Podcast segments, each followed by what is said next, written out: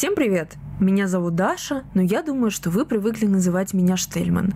С вами на связи первый выпуск новой отрасли моего основного подкаста, и называется он «Горим, говорим». Здесь я уже вещаю не одна, а со своими гостями и разговариваем мы на самую актуальную лично для меня и многих моих слушателей тему выгорания. Здесь мы разговариваем о том, как представители разных профессий сталкиваются с этой проблемой. Я бы даже назвала это болезнью, личная история о пережитом опыте, как им удается держать себя на плаву и их методы борьбы с выгоранием. Сегодня я встречаюсь с тремя разными тату-мастерами. Ссылки на них вы сможете найти в описании. А мы начинаем. Первый гость – Лика Тац. Она много работает, делает мерч, запускает курсы, бьет татуировки, ежедневно снимает крутые рилсы, ведет два инстаграма и ставит себе невыполнимые дедлайны. И сейчас мы узнаем, что за этим стоит. Расскажи, пожалуйста, в какой стилистике ты работаешь и вообще сколько лет? Стилистика, я не знаю, как она называется, потому что она придумана полностью мной. Вот, и вообще сейчас, на самом деле, у всех тату-артистов нет определенной стилистики. Мой стиль очень часто обзывают трэш-полькой. Я бью черно-красные татуировки. В татуировке я, получается, уже, наверное, четыре с половиной года, но так, чтобы прям работать татуировщицей, наверное, уже три ровно прям полностью, где я уже в студии. Год обучения мы берем, да, набивание руки, практики, да, и три года основной работы. Э, надоело ли тебе это вообще, вот если честно? Да но даже как будто бы не сами татуировки, ну, татуировки просто приелись, потому что ты раньше у тебя был какой-то вот этот перформанс для тебя, у тебя были такие эмоции положительные постоянно, а сейчас ты просто ходишь, даже учитывая то, что я бью татуировки только в своем стиле, только свои нарисованные картинки. Ты просто приходишь на сеанс, у тебя все как обычно идет, и да, прикольно, после сеанса все равно всегда хорошее настроение, потому что ты взаимодействуешь с людьми, вы о чем-то интересном разговариваете, тебе, в принципе, очень нравится то, что ты делаешь, но это уже как рутинное действие какое-то, и достало. Но я не понимаю, на самом деле, достало меня то, что я бью татуировки, или меня больше достало рисовать эскизы, или мне не нравится то, что в татуировках в заработке есть определенный порог, который я уже считаю, что я переросла 10 лет назад. Я у тебя в историях тоже заметила, что, ну, я листаю твои э, эскизики все еще. Я Конечно, приятно. См- см- смотрю, Дальше. что обновляется, несмотря на то, что нахожусь за границей. А, и вот такой вот у меня вопрос. Ты немножко все равно со временем, вот э, относительно того, что ты делала год назад, что вот мы набивали мне, или сколько, полтора года назад, два, может быть, около этого, и у тебя все равно стилистика поменялась. Доста заметно, это прям заметно. Вместе да. с изменением стилистики у тебя произошло вот это облегчение, что такая, а вот сейчас мне как будто бы, ну, лучше, как будто бы мне это менее надоело или нет, потому что я за собой заметила, что когда я работала агентом, а, у меня вот произошло жесткое выгорание, я вообще не могла этим заниматься, меня бесил каждый мой клиент, который приходил, и никакие деньги это не прикрывали, но я оставалась тем же самым агентом, но перешла на профиль аренды вместо продажи. И мне в моменте как будто бы стало, ну, легче. Хотя сфера тоже сложная, но вот просто за счет вот этой перемены мест слагаемых мне стало полегче. Да, я с тобой согласна. Мне абсолютно действительно в тот момент, когда я а, смогла немножечко уйти в другую сторону от своего предыдущего стиля, потому что я там очень долго сидела, типа вот первые два года это вот были вот такие татуировки, как мы били тебя, хотя там тоже вносились всякие коррективы, изменения. Да, когда я поменяла стиль, мне стало интересно снова, очень интересно. И легче стало в этом плане. Поэтому сейчас, когда я сижу и говорю, что меня заебали татуировки, я очень сильно понимаю то, что мне просто нужно снова сесть, снова несколько дней подумать, прям подумать, потому что от своего стиля отходить очень тяжело, ты просто уже привык к этому, и сделать что-то новое или хотя бы добавить туда какие-то новые элементы. Ну, то есть, получается, первый инсайт, который мы открываем в нашем подкасте, это то, что если ты выгорел, и если ты понимаешь, что ты дико устал от своей работы, не обязательно кардинально менять сферу, можно просто найти какое-то ответвление, да, то же самое, что можно, да. если ты работаешь в найме, а, попросить своего директора, чтобы он разрешил тебе немножко вместо продавца поработать там на, на какой-то друг, в, в том же самом профиле, но в другой сфере, и это на какое-то время, это все равно идет бомба замедленного действия в любом случае, но на какое-то время, на какой-то месяц, возможно, тебе это облегчит жизнь. На год хватило. На год? Но у меня вот полгодика. Да. У меня тоже полгодика. Через полгодика началась песня. Ты пыталась завязать? С татуировкой мне никогда. То есть у тебя не было, не было мысли, вот сейчас уйду, а сейчас, сейчас я не буду. работать бариста. Не было такого? Нет, не было. Но мне кажется, что вот сейчас, если я не нахожу новую ветвь, то вот я улетаю в сентябре на Бали и становлюсь продюсером. Ну, это классика. Кстати, это вот второй инсайт. Кажется, что если ты резко уйдешь куда-то, да, то есть ты накопил какой-то минимальный капитал и думаешь, я сейчас уеду. И кажется, что станет легче. А легче не станет, потому что в этот момент приходят мысли, знаешь, какого плана они тебя съедают. Из разряда я столько, я столько времени этому посвятил, столько лет. Ты представляешь, это же мы не месяц этим занимаемся, мы годы жизни этому отдаем. Столько опыта получил, и неужели это не моя сфера. То есть как будто ты не можешь ее отпустить, и нужны еще годы. Вот у меня на то, чтобы полностью это все отпустить, ну, прошел год несмотря на то, что я была на Бали, на содержании у моего молодого человека, казалось бы, ну рай, сказка. Нет, нет, мысленные барьеры, вот эти мысли в голове, они уезжают вместе с тобой. И вот эта крыша, которая тоже поехала, она начинает съезжать еще дальше, потому что ты не можешь отпустить факт того, что ты столько лет чем-то занимался, и сейчас тебе приходится ну, как бы, вот, вот что-то новое искать, а ты еще не нашел, и уходишь в никуда просто с этим. Да-да, даже я, смотря твои старые тиктоки, такая думаю, блин, Даша из риэлторства ушла, так странно. Она так долго этим занималась. Ну вот у нас а, будет человек в подкасте м- заключать нашу тройку. Там у него тоже очень интересная история. Она девушка, тату-мастер, и она сейчас работает прямо на работе. То есть мне тоже будет интересно послушать ее Жестко. историю. Да, но она до сих пор бьет татуировки, и, но она при этом э, очень активно тоже много лет, у меня тоже от нее есть татуировка, этим занималась, занималась, занималась, и в какой-то момент резко она вот э, выложила в историях, что а я вот э, в гончарной студии работаю сейчас. Слушай, мне кажется, если бы мне все-таки пришла вот эта мысль о том, что я бросаю татуировки, навсегда из них ухожу, то она бы мне, во-первых, не пришла, потому что у меня руки чешутся очень сильно, если я там, например, неделю где-нибудь в Уфе отдыхаю, а, я из Уфы, напомним. Mm-hmm. вот. Э, если я неделю где-то в Уфе отдыхаю, то у меня уже руки чешутся. Я хочу прям набить татуировку, прям уже все равно, э, просто чтобы побить. Поэтому, наверное, пока что я не до конца вот так выгорела, чтобы говорить, что я навсегда ухожу. Я бы все равно ушла в другую сферу, но татуировки бить продолжала. Вот так. А, ну, я просто у тебя в историях опять же, ориентируясь на историю. Да-да-да, где я говорю, все навсегда, нахуй, эти да. татуировки бросаю, достали.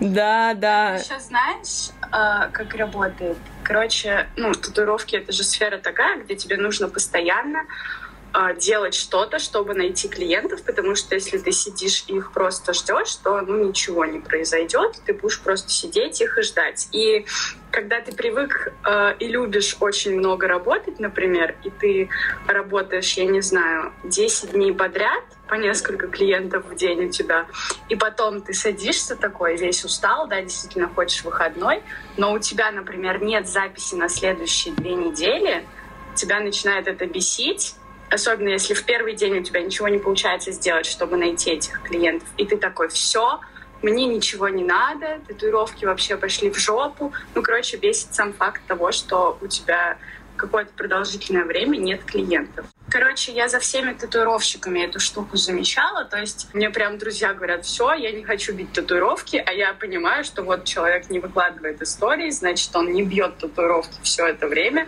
значит, у него, скорее всего, началась вот эта вот тема с тем, что нет клиентов, поэтому а, татуировки мне уже не очень интересны, они меня достали, ля поля. Если бы у каждого татуировщика, который работает в своем стиле, было ну, клиентов на, я не знаю, два месяца вперед расписано, то он бы, честное слово, ну, не открывал свой рот и не говорил, что его татуировки достали.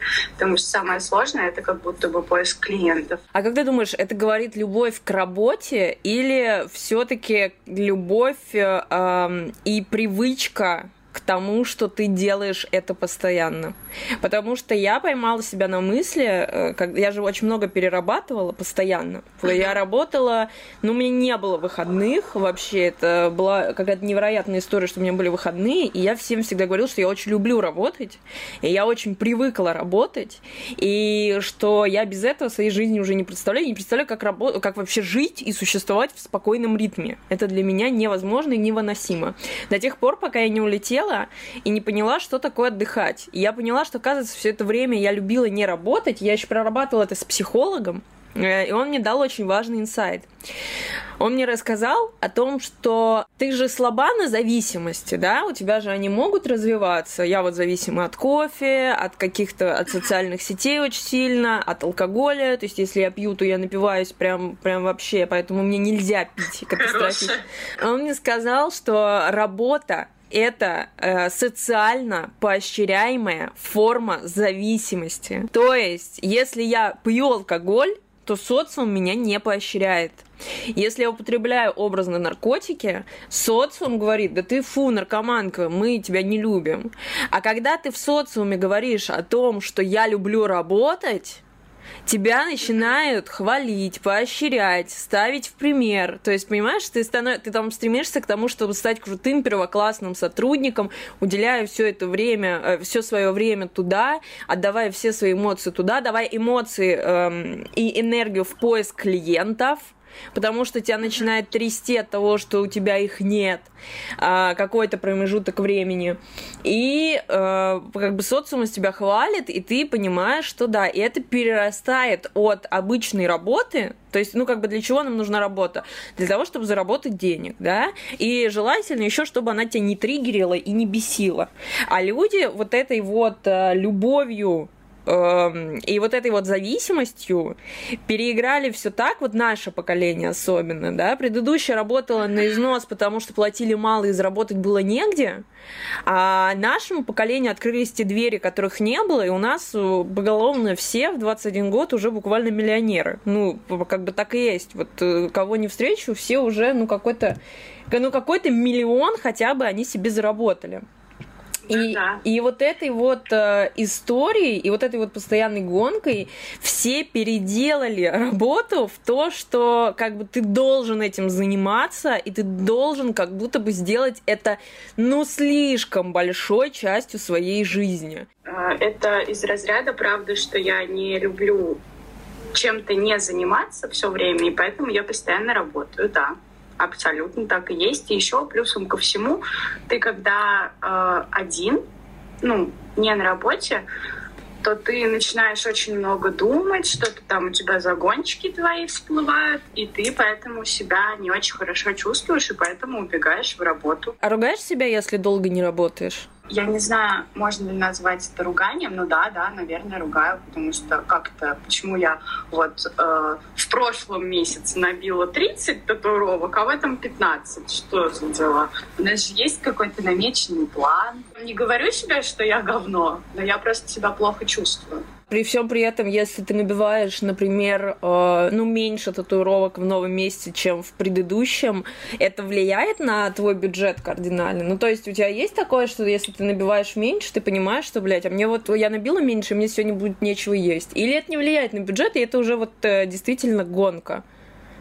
Нет, на бюджет нет, абсолютно. То есть какой-то минимум э, я набиваю всегда абсолютно, чтобы мне не было чего есть или э, не было денег, чтобы вызвать комфортик плюс свой доехать до гаража какого-нибудь в Питере. Э, у меня такого не бывает. Но, например, на что-то я могу не накопить. То есть получается, что если ты как бы не выполнишь свою норму, которую ты сама себе поставила, по, по отсылаясь на предыдущий месяц, то никто от этого не умрет, ничего в твоей жизни не поменяется, просто ты будешь э, психологически больше отдыхать, меньше работать, но при этом оно будет сильнее на тебя давить, потому что ты не достигла какой-то планки, которая была сделана тобой же. Да, да, абсолютно. Причем это планки ебанутые уже какие-то. Мне, ну, я не знаю, зачем это поставлено. Просто раз я один раз этого достигла, то я хочу во все остальные месяцы только расти. А в татуировках так не бывает. Ну, то есть всегда есть вот это вот, как она называется, синусоида, по которой ты живешь. Это вот э, сначала мы взлетаем, потом немножечко падаем, потом взлетаем, потом снова немножечко падаем. И вот это неприятно, падать неприятно абсолютно. У меня эта штука не проработанная. Я хочу достигать только вершин вот этих вот. Ну и получается, что мы попадаем в замкнутый круг выгорания, потому что ты говоришь себе, э, я хочу много работать, я люблю mm-hmm. много работать. Ты много работаешь mm-hmm. и говоришь, блядь, я так много отработала, я так много набила одного и того же, я уже больше не могу. Ты даешь себе время на отдых, и во время этого отдыха говоришь, блин, зачем я отдыхаю, я должна много работать, я же, я же вот тогда много работала, и сейчас тоже должна, зачем я отдыхаю? И перестаешь ну, отдыхать, и попадаешь в вот эту вот петлю выгорания, когда каждая татуировка и каждый день, когда ты едешь на работу, мне кажется, самое тяжелое вообще в работе работе, когда ты выгорел, это не, рабо... не, ну, не то чтобы работать, а вот этот момент, когда ты просыпаешься утром, у тебя есть такое, ты просыпаешься утром и такой, блядь, опять. Вообще, я очень быстро забываю все плохое, и вот летом у меня такого еще не было, и весной такого вроде бы не было. Я, у меня каждый день, когда я еду на работу, он хороший, потому что я как бы ну, я стараюсь поспать перед этим, сделать свою утреннюю рутину. И, в принципе, у меня все комфортно, у меня работа близко, и то все равно я езжу на тачке. Это, кстати, бред полный. Я всегда живу рядом с работой, чтобы далеко не надо было ходить. в итоге все равно вызываю таксу. Короче, а, каждый день, когда я еду на работу, я прям довольна.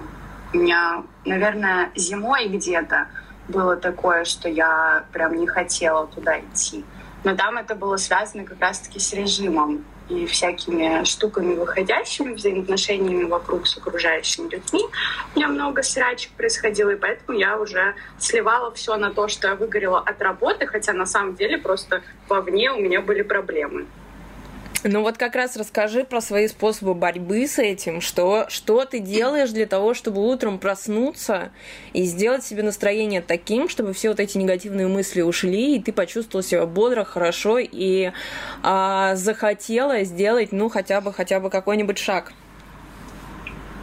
Так, ну, где-то я прочитала недавно, что, ну, сейчас мне просто тяжело говорить, что я делаю, чтобы как-то выйти из этого, потому что сейчас у меня все хорошо, прекрасно в жизни, а вот когда мне было действительно плохо, э, я прям заставляла себя каждый раз делать вот эти действия, потому что понимала, что мне станет от них легче. Короче, первый шаг, который нужно сделать, это встать и заправить кровать. Это я вот где-то услышала, э, потому что наш мозг, он типа понимает, что очень много дел на сегодня запланировано, и поэтому ему страшно.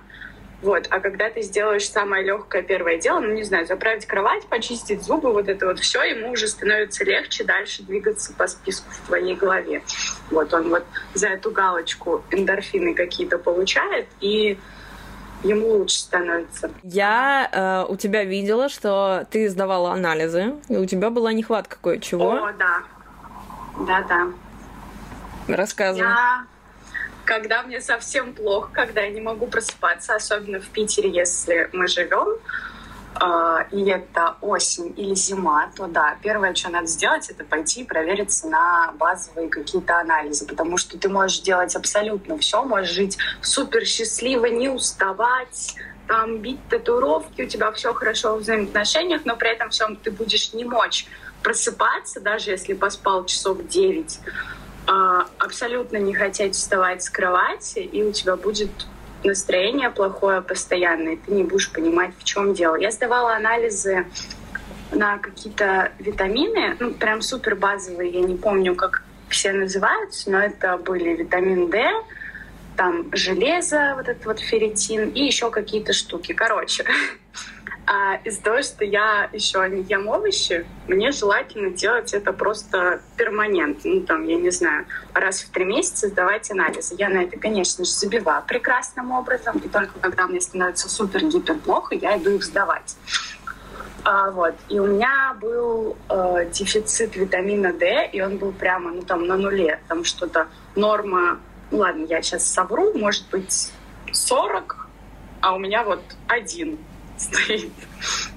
Вот. И э, действительно я начала пить эти витамины. И уже через неделю я офигела. Я начала просыпаться супер бодро. Там раньше будильника и все такое. Вот тогда я поняла, что на самом деле важно э, в первую очередь сдавать на витамины. Ну и вообще, в принципе, если вы живой человек, если вы женщина, да, я думаю, что многие слушатели не знают эту мою историю. У меня оказался рак щитовидной железы, потому что на какой-то длительный промежуток времени я забила просто на... Ну, я не задумывалась о своем здоровье вообще. Не то, чтобы я забила, я просто не задумывалась о нем и не сдавала ни на какие гормоны. И гормоны и витамины — это пункт один, самая первая галочка, если вы чувствуете себя плохо, если вы чувствуете, что вы выгорели, если вы чувствуете, что вам тяжело просыпаться и делать бытовые какие-то вещи, без этого никакого движения никуда не будет. Все советчики, которые говорят о том, что ну займись, найди себе хобби, ну иди, пойди там поработай, ну иди, пойди, загрузи свою голову чем-то, они катастрофически неправы, потому что этим нужно заниматься только тогда, когда ты понял, что твое тело физически абсолютно здорово, и никаких других проблем в нем не существует, ничего там не поломалось, потому что первое основное, из-за чего может быть вот эта вялость и вялотекущесть, это не переработки и не проблемы с работой, это то, что просто в вашем организме что-то сломалось, и оно работает не в нужном направлении, нужно обязательно проверить, создать все гормоны. Это абсолютно очевидная мысль, но мы все, мы все катастрофически этим пренебрегаем, потому что 99% своей жизни отдаем работе, потому что мы настолько на этом помешаны, мы настолько стремимся каким-то колоссальным переигрыванием самого себя, что ну даже не можем подумать о том, что надо пойти к доктору и провериться. Хотя это можно сделать абсолютно бесплатно по полюсу ОМС. Да, потому что у меня у ученицы был какой-то депрессивный период, вот это вот все. И первое, что я сделала вообще всем ребятам со своего курса, я посоветовала сходить прям у меня было задание провериться на э, витамины. И действительно, у девочки тоже не хватало витамина D, потому что мы все находимся в этом прекрасном городе Санкт-Петербург. Э, вот. И она начала пить витаминки, уже спустя время некоторое ей стало лучше, она прям офигевала с того, что это так работает. Вот. Но у меня вот, кстати, есть история с витамином D, но это не совсем витамин D, это солнце.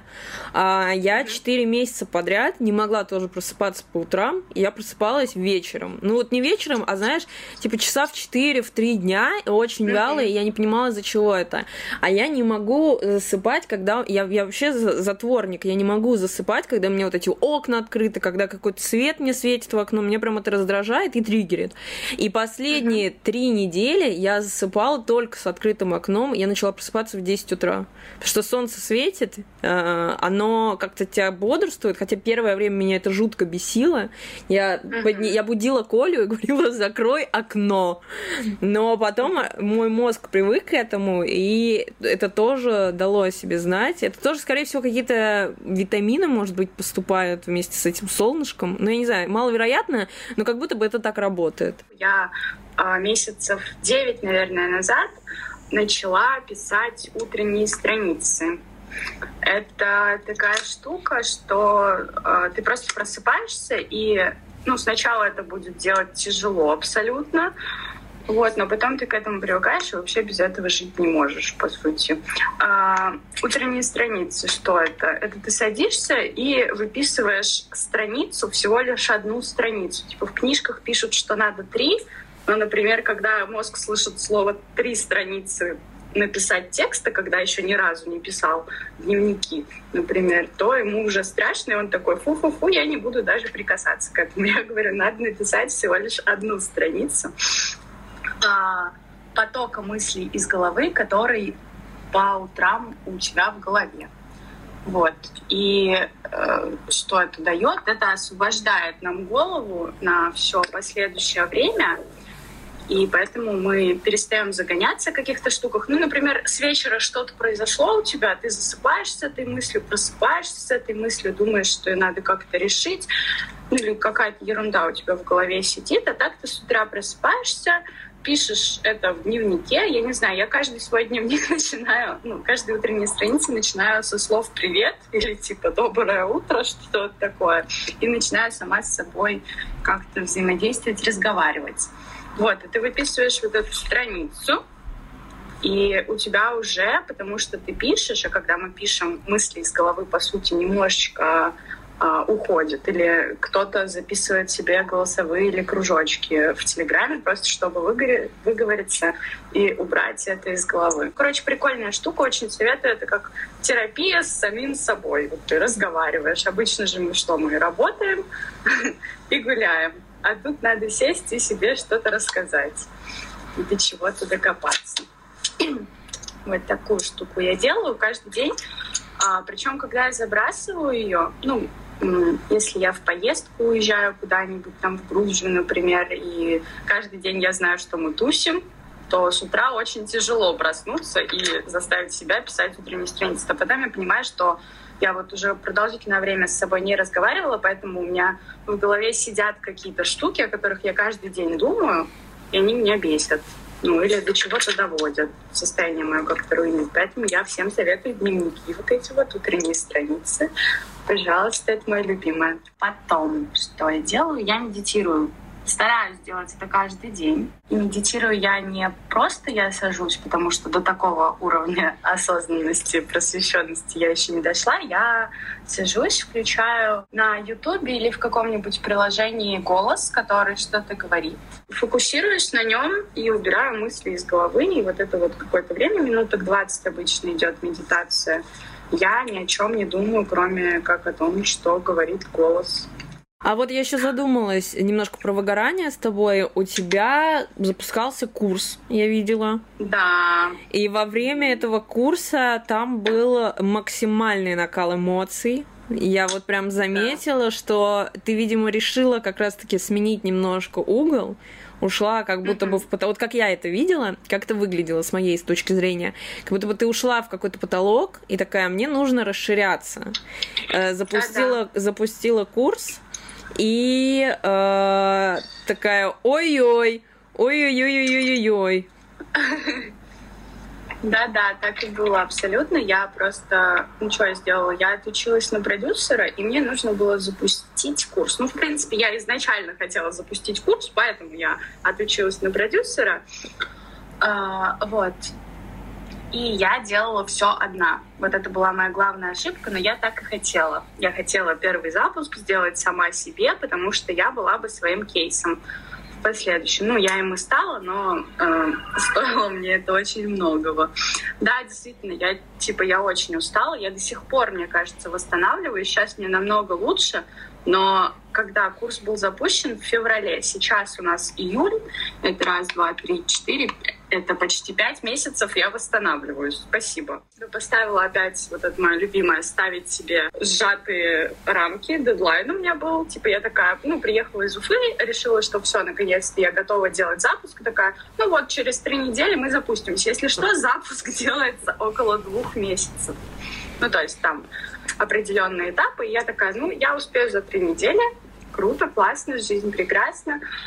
А, и я делала это в таком режиме, что ну, я каждый день понимала, насколько много мне еще нужно сделать, потому что ты как бы этапы знаешь, а все подноготные не знаешь. И там очень много штук продюсерских, короче. Ну вот ты мне а... вот рассказывала, я не помню, по какой теме мы с тобой списались, и что-то у нас зашел mm-hmm. разговор за презентацией, я только тогда начала mm-hmm. делать презентации, и ты мне написала о том, что ты делаешь презентацию на 100 с чем-то слайдов сама. 200. Я такая, на 200 слайдов. И я такая, она что, сошла с ума? Ты же тату-мастер. Какого хрена ты делаешь сама презентацию на 100 слайдов?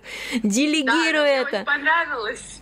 Тогда понравилось, сейчас я ни за что за это не возьмусь. Презентацию за меня будет делать другой человек во втором запуске. Все в следующем запуске будут делать за меня другие люди. А, но там как будто бы я все еще рада, что я делала все сама. Как бы, когда я уже почти восстановилась, я могу так сказать, потому что мне нужно было прочувствовать все вот от первого лица. Я реально, я спала по два часа, иногда я вообще не спала. У меня еще стояли сеансы на эти дни. А, я один раз упала в обморок от того, что я просто не ела там, я не знаю, два дня, наверное, вот, и не спала. Ну, короче, это была жесть полная, но из-за того, что у меня есть вот эта вот ебучая ответственность, где если я говорю, что вот у нас 5 числа будет вебинар, то он хоть убейся, хоть ты умрешь, но он будет 5 числа. Вот. Uh, ну, я действительно сделала этот запуск, просто я не знаю, на каких вайбах я там двигалась. Запустившись, я поняла, что я вообще никакая. Все, у меня вот вся энергия еще уходит туда, потому что ну, ты хочешь сделать круто, и ты поэтому вот прям все туда сливаешь. При этом ты могла сама себе дедлайны расширить, да, спокойно, никто тебе не могла. мешал? У меня бы, ну да, я же сама себе хозяин. Просто вот я раз решила, я такая, ну я же сказала людям. Еще даже не сказано было, это вот просто в моей голове было, сказала я за неделю до. То есть, получается, это еще один кусочек нашего выгорания, что мы сами ставим себе цель, не, невероятно недостижимых, думаем, а вот я достигну, а я смогу, и отдаем столько, да, да. столько энергии неоправданно. То есть зачем? Ну вот запустилась бы ты на месяц позже, да, казалось бы. Ты бы сделала да. это на месяц позже, ты потратила меньше энергии, ты, может быть, нашла бы людей, которые тебе в этом помогли даже бы за бесплатно, mm-hmm. за то, чтобы это был бы их кейс. И все было бы хорошо. Но ты, как человек, и я точно так же делаю, решила, что а нет, нет, я не хочу идти по быстрому пути. Как будто бы какой-то внутренний демон всегда запрещает нам идти, ну, более легким путем. Как будто бы мы привыкли работать через сложности, через страдания. Это тоже мысль, которую я часто сейчас слышу, что мы как будто бы уже, ну, заряжены на то, чтобы делать какие-то вещи через страдания. Вот сделать просто курс спокойно и размеренно, нет, надо сделать курс, но так, чтобы ты вложил в него столько энергии, что ты потом падаешь в обмороки и сходишь с ума, и потом еще полгода лечишься, пьешь витамин D и думаешь, господи, какой ужас. А потом через полгода такой, ну я рада. Ну, это надо было прочувствовать, это надо было, да. Да, сюр. Гость номер два. Ершов Татуэр. Никогда не сталкивался с выгоранием, работает себе и работает. Расскажи, пожалуйста, сколько лет ты работаешь в сфере тату, и еще важно, наверное, уточнить моменты обучения. Сколько ты обучался, сколько лет работаешь, сколько это всего вместе, сколько это всего по отдельности? Первый раз машинку в руки я взял в 2018 году. Э, я как раз попал на обучение к своему мастеру, которого я на тот момент забивался, но обучение у нас не сложилось, потому что он был такой, знаешь, не самый ответственный молодой человек, скажем так. И вот пару раз я с ним позанимался, и параллельно еще смотря всякие видосики на YouTube, и понял, что из видосиков я понимаю гораздо больше, и, в общем-то, просто взял машинку, оборудование и начал бить людей. Вот. И так по чуть-чуть, по чуть-чуть, где-то год я работал, ну, совсем мало. Я что совмещал это еще с основной работой. А потом все, потом я уже уволился, попал в студию, и там уже начал более-менее регулярно работать. То есть это у нас получается лет пять? Лет пять, да. Лет, лет, лет пять. Да. А сейчас тебе сколько лет? А сейчас мне 29 лет. То есть, получается, а, пять лет своей жизни вместе с обучением ты отдал на то, чтобы бить татуировки. Было ли у тебя такое, что ты понимаешь, что ты хочешь сменить сферу, но не понимаешь, куда идти? Или вот ты бьешь татуировку и такой, господи, опять вот это вот? Или ты каждый день просыпаешься с удовольствием и думаешь, господи, какая у меня прекрасная работа? Большую часть времени происходит именно так. Бывают э, загоны, конечно, когда что-то не получается, и ты не понимаешь, почему это не получается. Но это наоборот, мне как-то наоборот больше помогает. То есть я одну неделю похожу со слезами на глазах, а потом все такое, типа, надо, значит, работать дальше. Потому что как я только начинаю фантазировать о том, куда бы я мог пойти еще, я понимаю, что мне проще здесь толкаться, продолжать, чем что-то новое изучать. Слушай, ты вот сказал, что ты недельку можешь походить э, и подумать, господи, какой ужас. И скажи, вот Да, мне, да. ты просто у меня не первый гость, и у меня уже ко мне приходила Лика Тац на подкаст, и она сказала, что Мгм. 90% вот этих вот загонов вот этого у мастеров происходит, когда нет клиентов. Типа, это вот самое сложное. Где-то вот первые года три, да, были когда перебои с э, клиентами и, соответственно, с э, деньгами, потому что один месяц ты работаешь и получаешь там одну сумму и думаешь, ну все, теперь я король и буду жить как полагается. И, и ты все деньги тратишь, а следующий месяц у тебя их вообще нет, и ты думаешь, ну это точно не мое, значит. У меня вот эти моменты выгорания, как ты говоришь, они обычно наступали, когда я Никогда клиентов не было, а когда я смотрел на других мастеров, неважно, сколько они занимаются татуировкой, я просто смотрю и такой думаю, вот, вот человек умеет делать, вот, вот это да. А я смотрю на себя и думаю, ну ты ничтожество. Ну, мы тогда перетекаем в другую э, тему. Это тоже история, которую я недавно начала изучать. И уже говорила в своем видео подкасте о ней. Это синдром самозванца, когда ты вроде бы во всей этой теме, и ты в ней такой же, как и все остальные, но ты такой, а я не такой, а я не такой. И вот эту тоже историю надо в себе принимать, потому что ее никак не вылечить, от нее никак не избавиться практически. То есть это нереально. И он, наоборот, э, мне кажется, тебе должен очень сильно помогать. То есть ты такой, знаешь, сидишь, э, думаешь, господи, почему у всех все так круто, а у меня нет? И начинаешь тоже туда на вот эту планочку заходить, несмотря даже на то, что ты уже есть на этой планке. У тебя получается такая история. В 2018 году ты принимаешь решение каким-то образом, что, о, было бы прикольно набить татуировки. А кем ты был до этого? Чем ты занимался до этого? Что решил кардинально сменить? Ну, видимо, у тебя было это параллельно, не совсем уж кардинально, но вот чем ты занимался до этого? Какая у тебя была работа? Не, ну кардинально на самом деле больше подходит, потому что у меня нету романтической истории о том, как типа я пришел в татуировку из разряда я там всю жизнь рисовал в школе, потом сделал запивас кому-то в подъезде татуировку, и так понеслось. Типа я никогда не рисовал, и вообще мне это не интересовало. Я часто, если честно, не очень люблю рисовать. А, Я, я просто дело в том, я, я пока учился в универе, э, я работал параллельно на всяких подработках, и там мне всегда нравилось работать, потому что я понимал, что это временная работа, и я шел туда как на праздник. Типа я как-то развлекаюсь, еще деньги за это получаю. А потом, когда я отучился и попал уже на взрослую нормальную работу, и отработав там где-то полгода, понял, что вот так я типа проживу эту жизнь. Вот тогда я уже типа начал задумываться о татуировке. А вот эта взрослая работа, про которую я говорю, это офисная работа, связанная с закупками. Я там работал аналитиком. И сидя там, я подумал, а чем бы я мог заниматься, как бы я мог зарабатывать деньги, и подумал, что я смогу бить татуировки. И вот начал пробовать, и вот до сих пор пробую. Ты, например, сказал о том, что у тебя нету выгорания эм, и нету никаких проблем с поиском клиентов, потому что они у тебя существуют, но ты ведь недавно переехал в Грузию. И Yes. у тебя там все пошло как по маслу, или все-таки у тебя были вот какие-то пережитки, какие-то да, проблемы, это, за- это загадка для меня, потому что, я не знаю, мне всегда все почему-то очень легко дается. И от этого синдром самозванца он еще сильнее раскручивается, потому что я приехал когда в Грузию. Ну, типа, у меня в Москве, когда я работал, было все окей, типа, там запись у меня в среднем на месяц, там, на полтора вперед. Мне комфортно в такой записи работать. И вот я приехал в Грузию, где-то первую неделю или две я думал, ну все, типа, я вот здесь умру с голоду, типа, я не смогу здесь зарабатывать татуировки, потому что я еще пообщался с местными мастерами, которые говорят, что тут все очень плохо с этим. Типа, и клиентов нету, и платят мало. А в итоге я просто, типа, у себя в Инстаграме в шапке написал, где я нахожусь, и все, и люди начали писать, потом еще реклама подключилась. Я, я здесь даже, типа, прайс поднял, потому что, ну, у меня запись начала выходить дальше, чем мне комфортно.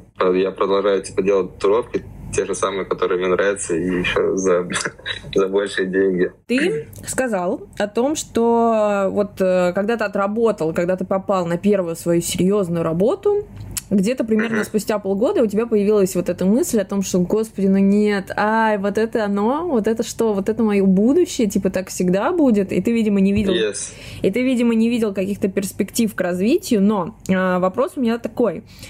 Ты заметил проблески вот этого а, немого вопроса и что так будет дальше всегда, и ты начал осознавать, mm-hmm. что что-то идет не так, и это не твое, спустя полгода. Mm-hmm. Но через какой промежуток времени и благодаря какой мысли ты а, начал двигаться в другую сторону. То есть очевидно, что осознал ты через полгода, а, но двигаться-то ты начал спустя какой промежуток времени? Вот это интересно. Ну вот полгода я осознал, и я начал, типа, как я говорил, фантазировать о том, чем бы я мог заниматься. И и я вот пока думал о татуировке, я прикидывал еще какие-то другие варианты, возможно, появятся, но они не появились. Да, мне кажется, где через полгода. То есть я пришел, полгода отработал, и через полгода уже взял, типа, машинку в руки. Да, то есть спустя год работы на той работе, на которой мне не нравилось работать. Ну, то есть, получается, ты эм, все-таки прочувствуешь, ну, как бы ты все-таки временами чувствуешь на себе ощущение того, что, возможно, что-то идет не по плану, анализируешь свое будущее в какой-то, возможно, другой сфере или вообще свое будущее без этого, понимаешь, что лучше этого ты на данный момент ничего не найдешь, и, в принципе, оно тебе нравится, тебе в этой сфере комфортно, и плюс тебе фартит в ней, потому что это пока что моя первая настолько удачливая история вообще из всех, что я слышала из Грузии. Потому что все, кто все... А у тебя еще кто-то из Грузии был? Ну, у меня, ну, тату-мастеров нет, кто переехал в Грузию, но очень много моих друзей, которые туда переехали, mm. они вот хуй с маслом доедают последние и говорят, господи, что нам тут делать? Ну, то есть, как, и, и это люди из вот как раз-таки сферы обслуживания, которые планировали работать но угу. у них не получается. И вот как раз-таки мне было интересно с тобой пообщаться вот именно с той точки зрения, что делать, когда ты занимаешься долго каким-то делом, долго, ну вот посвящаешь угу. буквально угу. большую часть жизни этому делу, тебя э, ты вынужден поменять пространство, в котором ты находишься, и ты начинаешь буквально все заново. У тебя все спокойно, тихо, мирно, все по карьерной лесенке, все с здоровым мышлением и отличной психикой. Я давно такого не видела, честно. И удивительный гость у нас сегодня был. Оказывается, можно все-таки работать пять лет в любимой сфере и не выгорать. Именно такие люди показывают нам то, что можно найти себя, переехать в другую страну, чувствовать на себе ответственность, но не паниковать и выходить в плюс в своем эмоциональном состоянии. Если честно, на момент записи этого подкаста я была немного растеряна, услышав такой стаж работы и осознав, что Виталий никогда не выгорал. Ведь эта история немного не по моему профилю. Но потом я поняла, что это и есть наша жизнь. И не менее важно общаться еще и с наполненными и довольными своими делами людьми, у которых все идет по плану и которым, как они сами говорят, в скобочках везет. А с нами на связь выходит наш последний гость – Виолетта СМР. Именно она расскажет, тяжело ли уходить в найм и как это превратилось в ее отдых. Расскажи, пожалуйста, сколько лет ты работаешь в сфере тату? Порядка четырех лет, получается. Четыре года. Это вместе с обучением? А у меня не было обучения как такового, в принципе. А как так получилось? Расскажи, пожалуйста. YouTube наше все, поэтому я как-то плавно вкатывалась, наверное, уже прям сразу в сферу. Купила, короче, себе оборудку, потому что я решила, что я буду великим тату-мастером. Купила оборудку, потренировалась немножко на искусственной коже, ну, где-то месяцочек, наверное. Потом я сделала татуировочку на себе и решила, что пора. И вот с тех пор, наверное, уже 4 года прошло, получается. Ага, отлично.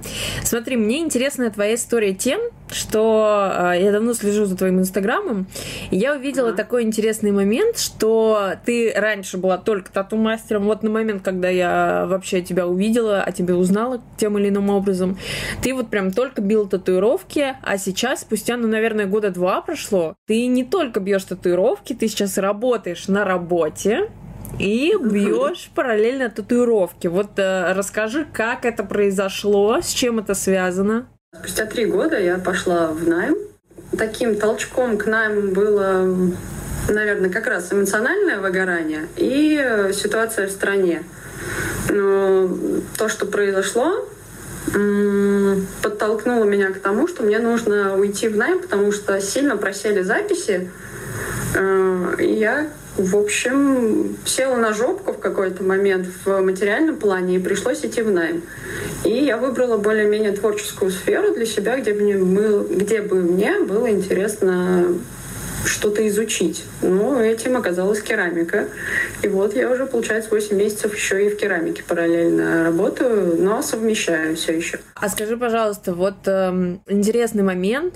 Сколько времени прошло с того момента, как ты поняла, что тату проседают, и mm-hmm. до того момента, как ты э, начала активно искать себе работу. Ведь точно у тебя были, я почему-то в этом уверена, потому что, ну, я ставлю себя на твое место, были муки, mm-hmm. сомнения, мысли из разряда, я столько времени этому посвятила, как же я могу пойти сейчас просто это все обрубить, хотя нет, я вот буду совмещать. Ну, то есть вот э, сколько времени эта борьба занимала? Слушай, если размыслить, то, наверное, где-то пол полгода я сопротивлялась очень жестко. Ну и в какой-то момент был момент, когда я прям устала от татуировки. Это, наверное, вот как раз про само выгорание в сфере. Но это, наверное, все наложилось друг на друга, и обстановка, и то, что просели записи, и то, что мне было эмоционально тяжело это все вывозить. И мне какой, в какой-то момент мне казалось, что ну, вот татуировки — это вот все. Больше я с ними не буду, короче, связываться, потому что, ну, наверное, мне надоело наверное, это не мое, наверное, я устала от этой деятельности, хочу сменить. И вот на все вот эти моменты рефлексии мне потребовалось, ну, в целом, наверное, вот полгода от момента осознания, что я устаю э, на татуировку, ну, точнее, у меня не стоит уже на, на тату, и до момента, что мне пора прошло где-то полгода целом, да. Я очень долго себя уговаривала, что, ну, вот, наверное, это не дело моей жизни, знаешь, это какие-то установки старые, вот эти советские, что надо найти дело на одно и на всю жизнь. И я, наверное, была подвержена этим установкам, и я такая, ну вот как же так? Вот разве это не мое и не на всю жизнь? И вот какие-то вот эти моменты рефлексии очень да, долго во мне сопротивлялись, но сейчас как-то полегче. Ты сейчас работаешь в студии керамики. Видишь ли ты это как свое будущее и хочешь ли ты в этом развиваться, или все-таки ты это просто используешь как возможность для того, чтобы не помереть с голоду и почувствовать на себе какую-то вот стабильность, что ты на данный момент не ответственен за количество денег, которые ты получаешь, а ты просто вот выполняешь э, работу, и это тебе приносит доход стабильный. Да, это скорее второй вариант. То есть я не вижу это как э, дело, которым я буду заниматься долго и прям не совсем перспективно. Это скорее хобби у меня, знаешь, это переросло сейчас в хобби, как сфера, как, на которой я могу отвлечься, где мне как раз, да, не надо нести ответственность за свой бизнес, за свое дело, где я могу просто прийти, выполнить какие-то определенные обязанности, которые у меня прописаны, и уйти. И за это получить денежку. Знаешь, это какое-то такое масштабное делегирование, в принципе. Вот. Э, в татуировке же все-таки надо выстраивать свое дело с нуля, самостоятельно, и э, положиться только на себя. Сколько заработал, э, отработал, столько ты и покушал, условно. Поэтому это скорее, да, какая-то история про перекладывание ответственности в моменте, потому что я настолько в моменте себя себя заебала а, вот этой ответственностью как раз, сори за тавтологию, но и вот я поняла, что мне нужно отъебаться немножко от себя, а вот именно найм — это как раз про отъебаться от себя. Ты не думаешь ни о чем, ты пришел, сделал, ушел, и вот как-то появляется больше силы уже и на свою деятельность, потому что меньше ответственности. Вот, это тоже очень интересная тема, потому что мы с первым моим героем выяснили, что на самом деле, э, если ты понимаешь, что ты выгораешь, то э, можно не менять свою сферу сходу, как многие об этом говорят, и многие агитируют на это, что все надо все перекрывать полностью и вообще уходить, и бизнесы все свои продавать, и вот стремиться к своей мечте. Э, хотя на самом деле ты отличный показатель того, что можно заниматься тем, чем ты занимался, но если ты выгорел, и если это, например, твой личный бизнес, да, полностью построенный mm-hmm. на тебе и твоей ответственности, ты можешь его на время оставить, в него продолжать вкладываться, но при этом черпать энергию и немножко отвлекаться на какие-то другие сферы, и при этом держать и то, и другое на плаву. Но Тут исходит другой вопрос тоже, вот мне интересно было, потому что это действительно интересный случай. Когда ты ушла в найм, не было ли, э, ну то есть ты, ты понимаешь ответственность за свой тату-бизнес, э, это все ясно, но не начали татуировки у тебя еще сильнее проседать? Ну, то есть ты такая, знаешь, подрасслабилась, поняла, что вот это тебе приносит, а ты от этого отдыхаешь, и такая, ну вот тату мне не нужны. Или до сих пор ты вот э, этим чуть-чуть, ну, то есть ты расслабила хваточку, но ты этим все еще горишь. Слушай, я горю до сих пор, и это вот, наверное, найм мне позволил отдохнуть и посмотреть на свою работу немножко с другой точки э, обзора, знаешь. То есть, когда ты в одной колее долбишь постоянно, то ты не видишь других возможностей и вариантов. То есть, у тебя как будто шоры какие-то появляются, да, и ты не видишь вообще ну, ничего. То есть, условно, я буду продвигаться в Инстаграме и только. Вот. И ты в эту точку долбишь, долбишь, и в какой-то момент Инстаграм умирает, да, по всем известным случаям, и ты такой, а что, блядь, делать? И когда я вот попала в точку, а что, блядь, делать, и у меня и произошло вот это вот какое-то тотальное выгорание, потому что ну, вот эта вот неизвестность, она очень подшатывает. И когда я ушла в найм, я смогла отдохнуть, выдохнуть. Вообще я не трогала татуировки какое-то время. Естественно, мне пропали записи. Да, это прям ну, закономерность, наверное. Но со временем я, поработав в найме, отдохнув полностью от той сферы, я понимаю сейчас со временем, что я уже скучаю по татуировке, мне очень не хватает того движника, который был, и со временем, вот я, наверное, только-только ты попала в такую точку, когда я только начинаю снова восстанавливать свой тату-бизнес. И сейчас я понимаю, что у меня достаточно ресурсов для того, чтобы возобновить м, татуировку. То есть я как будто сейчас э, даю себе отчет, что я ну, почти с нуля буду восстанавливать свой бизнес, но у меня на это уже есть ресурс. То есть я точно уверена, что я возьму и сделаю. То есть это как будто вот найм был для меня такой точкой опоры, где я могу выдохнуть, отъебаться от себя, чуть-чуть передохнуть, посидеть, потупить, э, знать, что я точно покушаю, потому что у меня есть какая-то фиксированная заработная плата. И вот сейчас с новыми силами я могу вкатиться снова в татуировку и разъебать. Вот условно вот такой у меня сейчас настрой. И когда я работала в найме, я, у меня было время еще и как-то спланировать, знаешь, то есть я не просто просиживала и типа, ну все, похуй, ну татуировку поебать. Нет, я все равно как-то рефлексировала в голове, а что мне нужно сделать, чтобы продвинуться, что мне нужно сделать в новых реалиях, чтобы татуировка снова вкатилась. Я что-то изучала постепенно, по чуть-чуть, без какой-то мозгоебли и стресса, что мне нечего кушать. Вот как-то, наверное, знаешь, а, по пирамиде Маслоу, знаешь, первую вот эту базовую ячейку закрыли, можно о чем-то еще думать. И у меня, наверное, вот так произошло. И сейчас у меня уже появилась стратегия, как я буду продвигаться, и найм мне в этом очень помог. А, Еще у меня есть такой вопрос, он такой достаточно философский, но очень меня волнующий, потому что у меня все-таки подкаст про выгорание.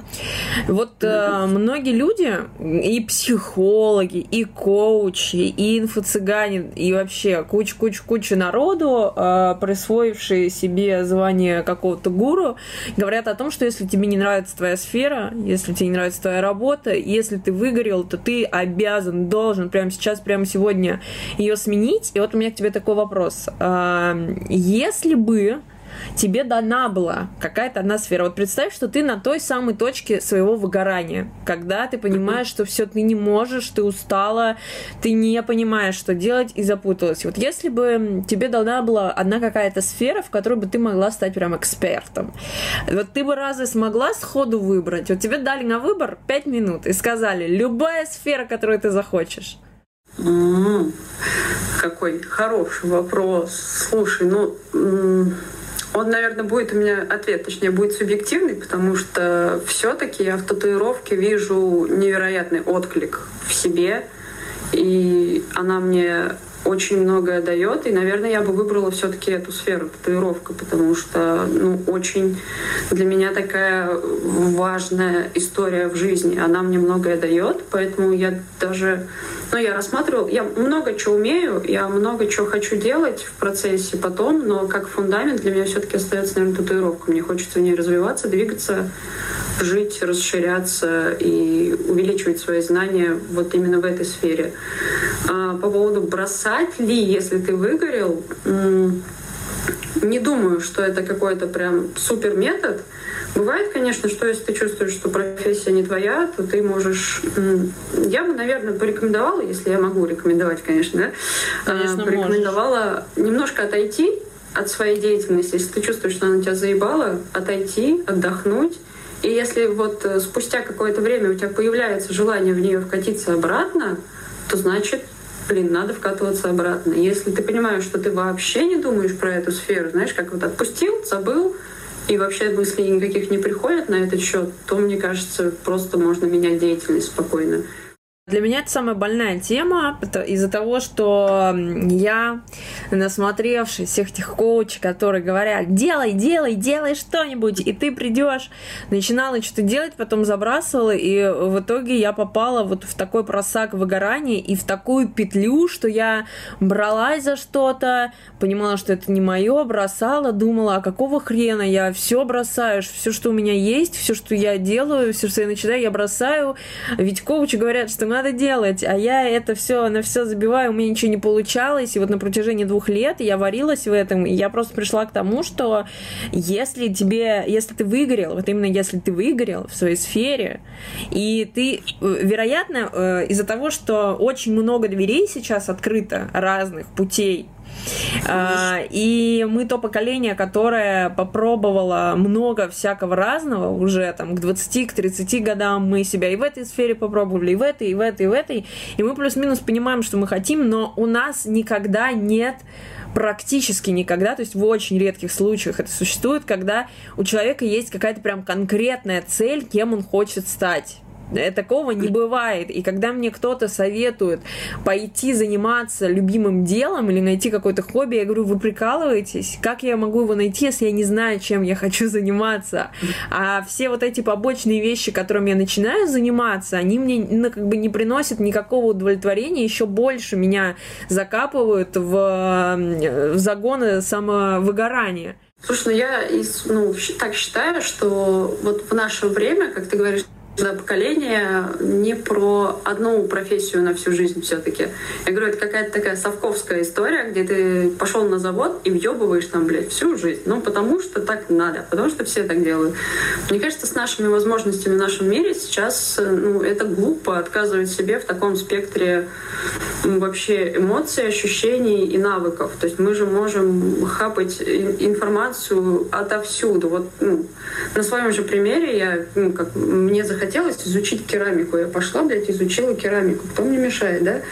Э, захотела, вернулась в татуировку. Ну, то есть э, это про какие-то, наверное, внутренние ограничения, что мы сами не позволяем себе э, изучать что-то новое. Мы как будто пытаемся все-таки тянуть те какие-то установки из детства, что надо выбрать одну профессию на всю жизнь. Я не считаю, что надо. Я не отрицаю того, что, точнее, рассматриваю еще вариант того, что, может, татуировка мне надоест и через три года. То есть я не, не, не говорю, что вот я всю жизнь хочу заниматься только ей в данной точке своей жизни я хочу заниматься татуировкой. Мне это нравится, мне нравится общение с людьми, которое мне дает моя профессия, мне нравится ощущать в моменте то, что я делаю, мне нравится творчество, которым я себя связываю в этой сфере, то есть я максимально свободно себя ощущаю. Вот. Но я не исключаю того, что я проснусь через там, не знаю, полгода и такая, нахуй татуировку, пойду ювелиркой заниматься, понимаешь? Ну, то есть у меня, наверное, этих загонов э, нет, и я как-то свободнее к этому отношусь. Я даю себе отчет, что я могу перегореть в профессии вот по щелчку пальцев и пойти изучать что-то новое. Поэтому надо пробовать, надо действовать и заниматься тем, что доставляет тебе удовольствие и кайф в моменте, мне кажется. Какая-то такая правильная, мне кажется, история жизни. Если тебе по кайфу сейчас э, писать подкасты, ты пишешь подкасты. Через полгода тебе надоест, такая, пизду подкасты, не знаю, пойду манго торговать, условно. Ну, и типа, это круто. Мне кажется, это про свободу и про развитие как раз личности. Давай вернемся в момент твоего выгорания, когда ты поняла, что стату мы завязываем, когда э, начала потихонечку этот момент отпускать, когда начала думать о том, что нужно устроиться на работу, чтобы была какая-то стабильность. Какой спектр эмоций ты м- чувствовала в этот момент? И когда ты поняла, что у тебя что то выгорело? Вот э, это тоже важно. То есть пока ты это поняла по эмоциям или как? Как ты это распознала? По ощущениям, наверное. Это, знаешь, когда, если раньше я вкатывалась э, в сеанс и могла сидеть спокойно, работать часов 9 без перерыва, и потом я выходила из сеансов э, такая преисполненная все равно энергией, у меня болела поясница, рука, ноги, все болит физически, но э, эмоционально я преисполненная, то есть мне прям классно. Я иду заряженная домой, и на этом заряде я живу еще там ну, долгое время, до следующего сеанса условно. А последнее время вот в точке выгорания я понимала, что я прихожу на сеанс и колю часа два, и мне уже становится тяжело. Ну, то есть я уже не хочу как будто это делать, вот. И, ну, то есть я как будто начала сильнее уставать и потеряла как будто к этому интерес. Вот. Я сижу, я такая, ну зачем я это делаю? Хочу домой. И вот такие мысли, то, что хочу что-то там, не знаю, поспать условно, поесть. И выходила с сеансов опустошенная и такая вся, бля, зачем это все? Ну, какое-то такое депрессивное состояние присутствовало фоново постоянно. И, наверное, в этот момент я поняла, что надо отпускать. Но испытывала я при этом, конечно, дикий ужас, потому что ну, я к этому долго шла, к тому скиллу, который я наращивала долгие годы. Сейчас просто взять его и бросить, наверное, было в тот момент для меня страшно, потому что ты как будто да, к чему-то шел долгое время, а потом ты это все обнуляешь, и надо заниматься чем-то заново, заново что-то изучить, заново что-то узнать. А, но ну, именно вот в тот момент выгорания для меня это было страшно. Сейчас, наверное, спустя ну, год уже, наверное, прошел прям с такого э, днищного ощущения до вот моей нынешней точки, прошел год. То есть я прошлым летом поняла, что я выгораю и не хочу больше этим заниматься. Я испытывала дикий ужас, страх, э, какое-то ощущение безнадежности и неизвестности — и со временем это все трансформировалось вот в нынешнюю точку, в которой я сейчас. А как ты думаешь, если бы в тот момент, вот полгода назад или год назад, когда это все началось, когда ты начала ощущать себе выгорание, если бы к тебе начали резко записываться клиенты, э, чувствовала ли бы ты себя легче? Или ты бы наоборот утяжелилась, вот если пофантазировать? Тоже интересный вопрос. То есть, с одной стороны, э, ты выгорела, и ты понимаешь, что ты не можешь больше работать, ты устала, но к тебе записаны клиенты на месяц вперед, и вроде как денежки капают, но ты все равно выгорела. Решила бы ли это твою проблему или нет? Ну, это что-то... Вопрос со звездочками фантазии получается. У меня, когда случился пик моего выгорания, я буквально была миллионершей. И у меня количество... У меня было очень много работы, у меня было очень много денег. Но это вообще никак не компенсировало того, что я ощущала и чувствовала. То есть э, мне становилось легче только тогда, когда меня вообще никто не трогал, когда я могла спокойно как-то, ну, что-то отдохнуть, и то я привыкла настолько уже находиться в этом стрессе, не понятным, что даже когда меня никто не трогал, я уже в нем находилась. Ну, то есть это было абсолютно дефолтное состояние, ежедневное. И э, как бы у меня ответ, если по моей ситуации смотреть, будет, что нет. Ну, то есть, сколько бы денег мне не дали, сколько бы возможностей для меня не открыли, на тот момент я бы из этого уже не вышла. То есть, настолько глубоко я в этом была, и вот у меня это не решало. Но, возможно, ты вот сейчас пораздумываешь и скажешь, блин, а вот, кстати, видимо, весь вопрос был в клиентах. Или ты скажешь, нет, слушай, я... Э, вы... Ну, то есть, я выгорела настолько от дела, что никакие бы клиенты мне не помогли. Это интересно, как ты будешь рассуждать сейчас.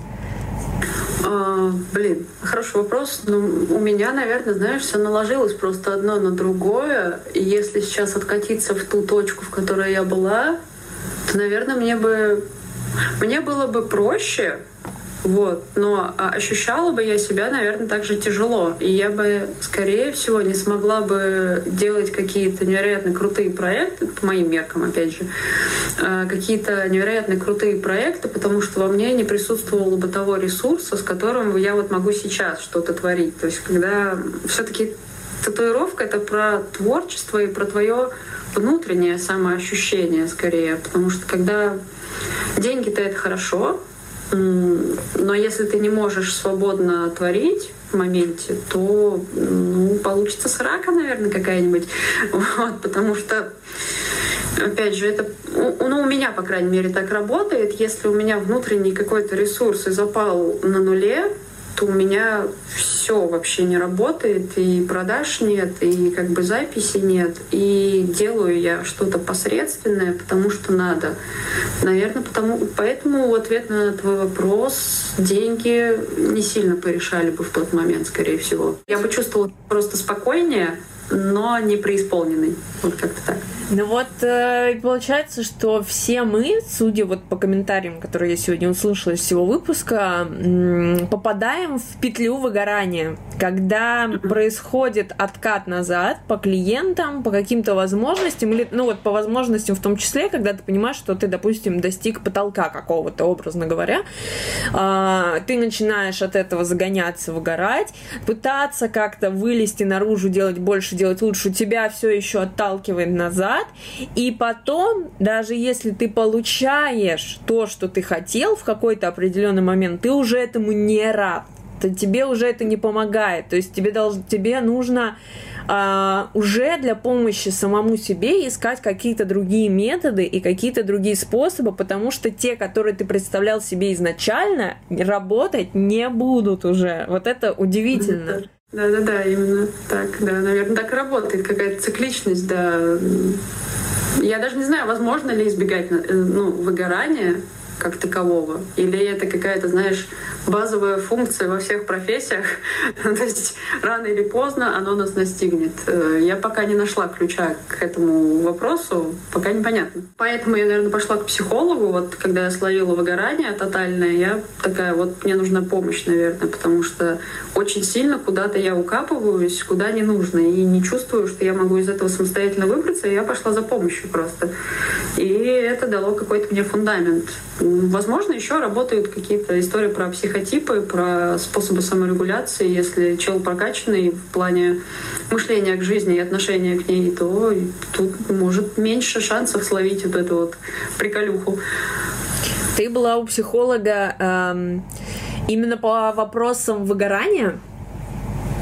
А, нет, я, в принципе, приходила со своим психоэмоциональным состоянием, оно было максимально нестабильное в тот момент. Сколько ты была на терапии? Или ты до сих пор? Ну, я пока вынуждена вышла из нее, но была три месяца. Недолго по срокам терапии. Три месяца. Тогда расскажи, а, вот как ты сейчас себя чувствуешь? Ну, ты уже, в принципе, рассказала, прокомментировала этот момент. И есть ли у тебя вот за этот весь бэкграунд, который с тобой случился, выгорание, найм, понимание того, что ты все-таки отдыхаешь, и твой найм просто хобби, которое приносит тебе деньги, и планирование возврата в татуировки, а, какие способы э, самоуспокоения, может быть, самолечения, а, какие-то практики ты узнала и открыла для себя, которые ты можешь посоветовать слушателям? Да я просто медитирую часто. Но вообще, в целом, наверное, я бы всем порекомендовала терапию. Знаешь, если я долгое время сопротивлялась против нее, думала, зачем мне, я сама все знаю, книжечки почитаю, совсем справлюсь. А когда ты приходишь в терапию, то прям все равно все переворачивается с ног на голову, и какой-то взгляд со стороны очень помогает крепче встать э, на ноги. Ну и в, принципе ты ощущаешь какую-то поддержку извне. Не скажу, что у меня ее нету, да, она тут держится на психологе. Нет, э, ну в целом какое-то профессиональное мнение вправляет, как будто мозги, и если прям ну, совсем чувствуется, что не вывозится эта жизнь, да, то я бы, наверное, просто рекомендовала обращаться к психологу, не бояться этого, не стесняться этого. Все равно же есть какая-то еще история у нас тоже из постсоветского пространства, что если ты идешь к психологу, то ты болен, то ты нездоров, то ты так, псих. Мне кажется, что на самом деле нужно не бороться с установками совкового пространства, что типа если ты идешь к психологу, то ты болен. Это правда на самом деле. Потому что надо бороться с установкой постсоветского пространства о том, что депрессия, что выгорание это не болезнь. Типа это просто какая-то выдумка, усталость, и просто ты заколебался, и тебе нужно отдохнуть. Вот это основное. Потому что мне кажется, что выгорание это как раз-таки болезнь. Это вот буквально болячка, которая присасывается к тебе, и ты, ты, ты не можешь из нее вырваться вообще никаким образом. Ты пытаешься что-то там ерзаешь, что-то там делаешь, и может быть спустя какое-то время тебя попускает, и ты находишь какое-то дело, и оглядываясь назад, понимаешь, что решение, которое ты принял, оно верное, и ты в выигрыше. Но в моменте это просто разрыв всех шаблонов, которые только можно себе представить. Поэтому для того, чтобы облегчить себе жизнь именно в моменте, моменте нужно признать, что ты заболел, у тебя заболела ручка, вот у тебя болит ручка, ножка, ножка, ручка, ножка, головка, ты идешь к доктору. Вот то же самое у тебя заболела душа, голова перекипела. Ты такой, болит, таблетки от этого не спасают. Пойду тоже к доктору, который занимается лечением души и э, головы. Ну да, да, да, как бы ну не, не звучало это как пропаганда, знаешь, психотерапии, но мне кажется, в нашем мире нет здоровых людей, как бы грустно это не звучало, все равно все травмированы как-то по-своему, у каждого свой прикольчик, и так или иначе в разных сферах жизни они всплывают эти прикольчики, и Почему бы, да, не обратиться за помощью к специалисту, если есть э, такая возможность? Сейчас у нас возможности до жопы, и на любой вкус специалистов иди и пробуй. Но если же все-таки кто-то отрицает э, э, психоанализ, да, терапию, то есть масса других каких-то инструментов, близких по духу, условно, та же самая какая-нибудь эзотерика, что-нибудь такое, какие-нибудь спорт — Спорт очень помогает, на самом деле. Если прям совсем идет отрицание всего вот этого вот мистического, психотерапевтического, спорт идешь, бегаешь, э, въебываешь в спортзале и попускает через какое-то время. Я просто вот бегать недавно начала. Тоже очень помогает, отключает голову и дает, наоборот, заряд эмоций, энергии. Как-то так. Я все совмещаю просто, и я такая, ну, ну по кайфу. Я медитирую, к психологу хожу, бегаю, все классно, жизнь э, налаживается. Мы сегодня познакомились с тремя совершенно разными людьми и их тремя историями. Спасибо, что вы были со мной до конца. Ваши оценки этого подкаста и обратная связь очень помогут мне в развитии. А от себя я хочу сказать, что если вы выгорели, то не обязательно сразу искать другую работу и бежать. Нужно постараться осознать проблему, понять, что она не в вашем здоровье, и немного переключить мозг. Минимально, как Лика, или кардинально, как Виолетта. И, возможно, спустя время вы поймете, что вам становится легче. Мы люди живые и совсем не герои аниме. Но иногда для того, чтобы продолжить, нам нужно просто отойти от нашего врага по имени работа и накопить манны, а потом как ударить по ней и сломать все рамки. И мои герои — это лишнее доказательство того, что выгорание — это не история про нелюбовь к работе. Да, мои герои устали, и за столько лет им действительно надоело — Надоело искать клиентов, у них устала спина, перекипели мозги, но они продолжают. Они меняют сферу деятельности, меняют стиль тату, уходят в найм, возможно, меняют страну, и им становится легче. И спустя какое-то время они продолжают с новыми силами. Поэтому, если вы выгорели, это не значит, что вам нужно уходить в другую сферу. Не всегда. Иногда нужно накопить манну.